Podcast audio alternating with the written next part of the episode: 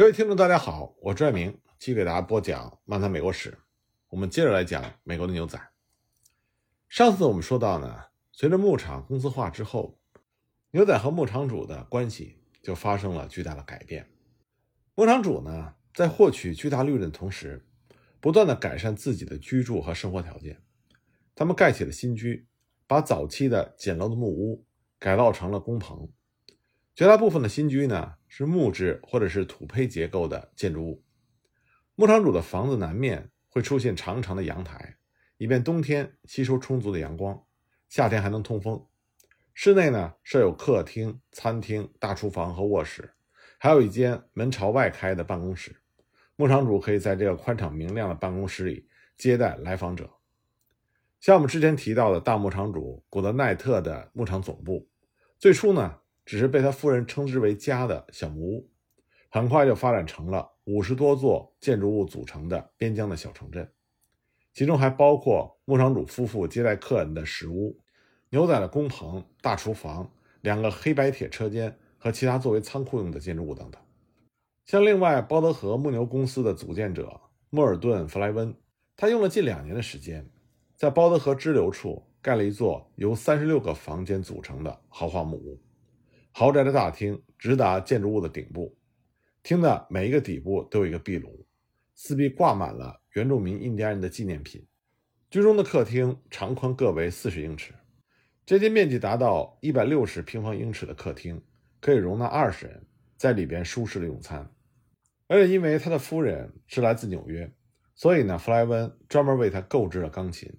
先从东部用火车运到距离牧场二百多英里的火车站。在那里被卸下之后，再由马车运到位于包德河支流拐弯处高地上的这座新房子里。摆放在客厅里的钢琴和藏书室相匹配，这就让西部荒野牧区出现了东部文明的文化格调。随着牧场主们的致富和美国东部文化的传入，钢琴呢也从19世纪70年代末在西部牧区流行了起来，进入到牧场主的家中。所以我们可以看到，从早期的个体牧场。向现代化的公司牧场转型的时候，雇主和雇工之间的生存状况就产生了天壤之别。那么，19世纪70年代之前的个体牧场，基本上呢是牛仔和牧场主共同创业的生存方式。尽管这个时候牛仔的生存环境、劳作条件和实际生活非常艰苦，但新兴的牧牛业也会为他们提供更多的发展机会。牛仔们把协助牧场主建好牧场，看作是他们未来成功的希望所在。因此呢，无论生存环境是多么的艰险，他们都会尽心尽职地为牧场主劳作。他们投身牛仔行列，是想以此作为改变他们自身命运的新的开端，期望能够获得进一步的发展。那么，初建牧场的个体牧场主也必须和牛仔共同劳动、艰苦创业、选择场址、寻找建筑材料、筹措资金、掌握管理牛群的能力和驾驭市场的经验等等。这些事情，牧场主。都必须事必躬亲，才能够在艰险的环境中立足。那么，到了19世纪80年代，当西部牧区被美国东部和欧洲资本所掌握，牧场的形式迅速的公司化之后，那牧场的所有者迅速就把牧场变成了产生利润和享受现代生活的企业。大牧场主和牧牛公司的巨商就不再会和牛仔一起劳作。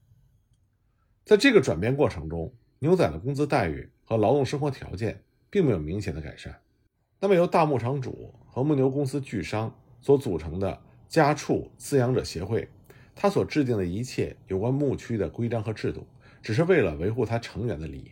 而拒绝讨论牛仔提出的增加工资、改善劳动生活条件等要求。那么，公司化的牧场就破坏了牛仔和牧场主原有的共同的利益，这就成为了牛仔反对大牧场主和牧牛公司巨商。并且开始罢工的经济原因。那么，另外一个原因呢，就是大牧场占据了美国西部牧区之后，牛仔成为小牧场主的美国梦彻底破灭了。在西部牧区的早期开拓阶段，确实不乏有牛仔成为牧场主的先例。像德克萨斯早期最大的牧场主埃布尔皮尔斯，他原来就是一个名牛仔。1853年，在他19岁的时候，他为了每个月15美金的工资，受雇于牧场主。布拉德菲尔·格兰姆斯做驯马人，然后呢，再一步一步的成为了牧场主。像另外一个曾经在牧场上干活的牛仔约翰·肯德里克，他在结婚之后呢，到怀俄明定居，和他的妻子两个人一起共同艰苦努力，最后不仅成为了怀俄明的大牧场主，而且步入政坛，成为了该州的州长和美国国会的参议员。这都是实际存在的牛仔变成牧场主的美国梦的实现。这主要是因为当时大平原的牧业开发尚处于早期阶段，大牧场还没有占据整个牧区。那么，投身于牧牛业的牛仔，他就有机会艰苦创业，建立自己的牧场。像肯德里克夫妇到距离谢里登五十英里的地方经营牧场的时候，那里几乎是与世隔绝，甚至都没有通油路。在早期牧区的开发阶段，大平原到处都是不用花钱的青草供牛群使用，人们可以利用牧区流行的先占权的惯例，把自己的牛放在公牧区。因此，即使是一个牛仔，只要他肯于吃苦，不畏艰辛，利用捉到的无主牛和牧场主分给他的代替部分工资的牛和牧场主的牛同时收养，逐渐扩大自己的牛群，他就有可能成为一个个体牧场主。但是，这种由牛仔上升为个体牧场主的可能性，只是发生在19世纪70年代之前，并不是每个牛仔都能成为牧场主。到了19世纪80年代，当大牧场和牧牛公司在大平原牧区占主导地位之后，这种可能性也就不复存在了。大牧场和家畜饲养者协会的严苛规定，也使牛仔成为牧场主的梦想成为了泡影。十九世纪八十年代，公司化的大牧场占据了牧区之后，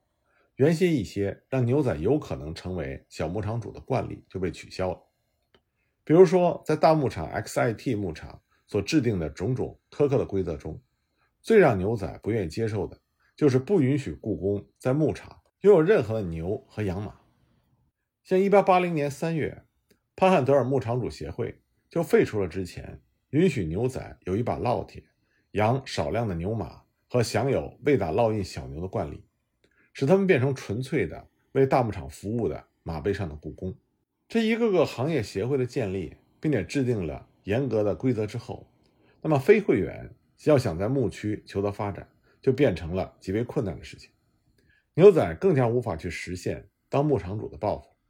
于是呢，牛仔的美国梦就破灭了。那么，除了种种的限制性的规定之外，地价上涨和土地投机也使牛仔想要成为小牧场主难上加难。大牧场和牧牛公司为了不断的扩大经营规模，除了增加牛群的数量之外，还进行土地投机和非法占有公共牧区，结果呢？就会让土地的价格不断的攀升。十九世纪七十年代中期，古德奈特在潘汉德尔地区购买土地的时候，每英亩七十五美分。一八八二年，XIT 牧场的三百多万英亩的土地，已经是每英亩地价大概是一美元多。那么到了一八八四年，斯旺土地牧牛公司购得土地的时候，它的土地价格是每英亩三美元多。不断攀升的地价呢，就让拥有少量牛的牧场工头已经无力和大牧场竞争。普通牛仔想当牧场主的梦想更是不可能实现了。那么实际上呢，牛仔们想要成为牧场主的美国梦，它本身就已经蕴含了它必然会破灭的历史原因。尤其是对在美国内战之后想发财致富而涌入西部牧区的大多数牛仔来说，更是如此。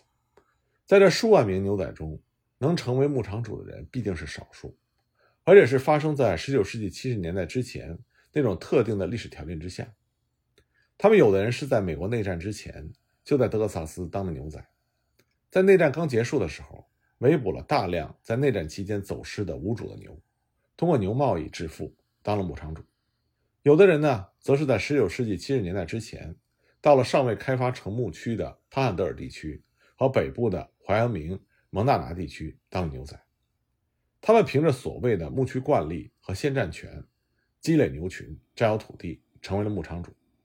即使在有利的历史条件下，能够成为牧场主的也只是少数白人牛仔。到了19世纪80年代，历史条件发生了重大变化，美国西部的牧牛业被置于垄断资本的控制之下，那么公司化的大牧场和牧牛公司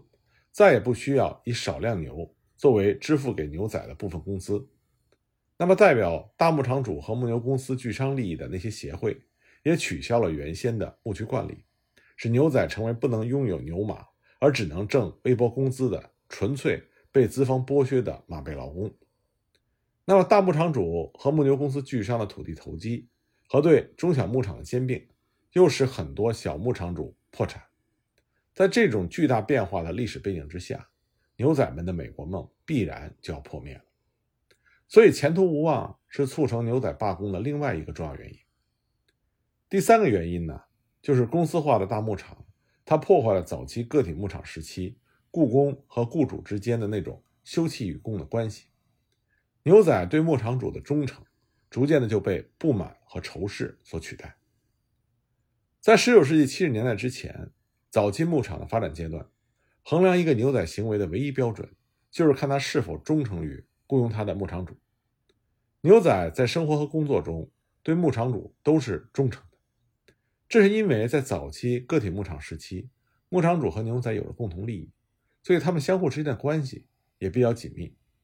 那个时候呢，牧区的一些惯例也给牛仔地位的提升留着发展的余地，让他觉得保护好牧场主的牛群也是在保护自身的利益。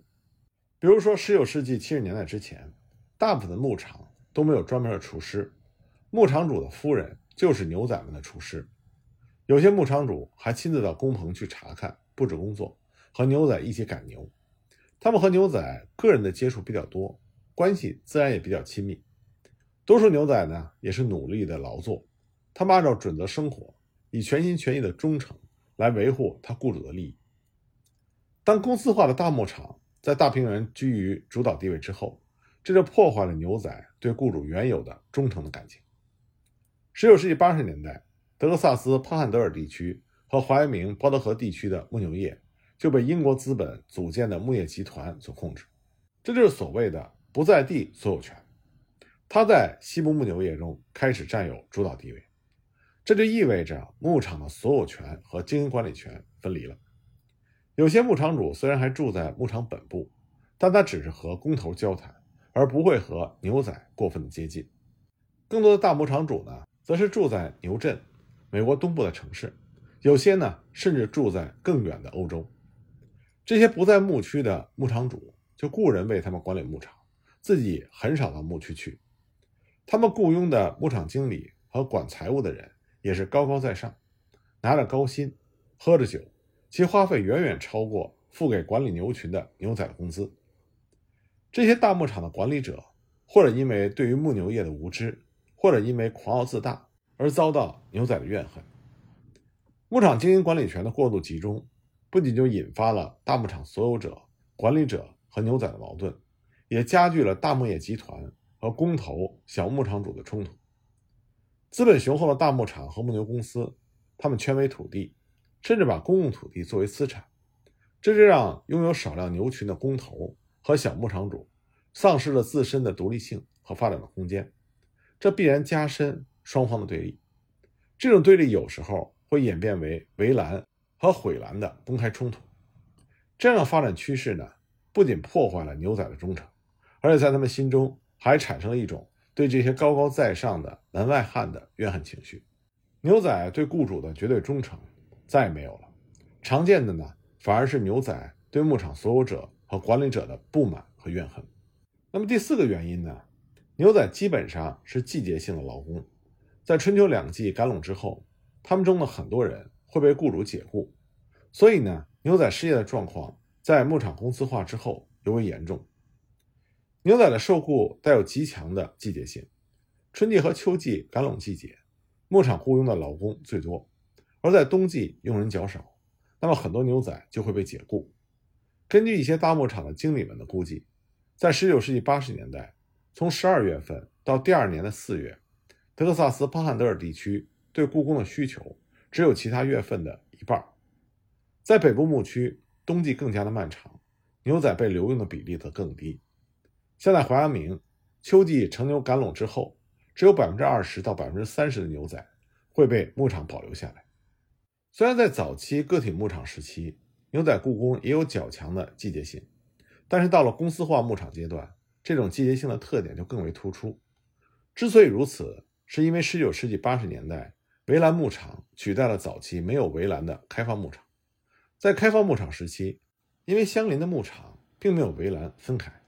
不同牧场的牛群经常是混杂在一起，需要骑马巡边的牛仔把混杂的牛群驱赶分开。这种骑马巡边的工作，即使在冬季也需要做。那么，围栏牧场普遍建立之后，冬季育肥的小牛和种牛会被放养在围栏之内，只需要保留少数的牛仔，修补围栏和照看牛群就行。所以，有大量的牛仔到冬季被解雇。一个牛仔想要找到一个全年被雇佣的工作，极为困难。在找常年工作极为困难的情况下，可是雇主却把绝对忠诚置于特殊技能之上，作为选人的标准，这已经有违于早期的惯例。牛仔投身牧牛业，需要娴熟的骑马、打枪和使用套索三大技能，这是荒野艰苦环境中为了保护好牛群。防止野兽和劫匪侵害所必须具备。在个体牧场时期形成的惯例是凭着牛仔的工作经验和掌握的技能，付给其工资报酬和定其工作岗位。为了当一个优秀的牛仔，牛仔们在每天劳累之后都会苦练这三大基本技能。工资呢是根据其可靠程度和技能这两项原则支付的。可是牛仔原有的忠诚，因为雇主种种严苛的限制而被破坏的时候。大牧场则将可靠程度置于技能之上。在牧场劳动力过剩的19世纪80年代，牛仔为了侥幸得到牧牛营地或者是牧场周围各类低卑的长期工作，而会去刻意突出的表现忠诚。所以，一些大牧场甚至雇佣一些无业人员，取代被解雇的所谓不可靠的头等牛仔。这主要是因为在围栏牧场之后，牧场的工作不需要牛仔都在马背上劳作。对传统的全面性技能的要求大为降低，像修补围栏、收割、晾晒和储存干草这样的工作，牛仔是和农场工人一样，是在地上步行、用手劳动的。有人曾经说过，牛仔只是一个临时工，没有固定的居住地，没有家庭，没有安全地位，没有稳定的收入。那么，在19世纪80年代，随着牧场体制的转型和劳动力的过剩，牛仔连季节性的临时工作都得到保证。这自然就会引发牛仔罢工的原因。那么第五个原因呢，也是外部原因，那就是19世纪80年代美国各种罢工频发，牛仔罢工就是在这样的历史大背景下发生的。关于这个原因呢，我们下一集再继续给大家讲。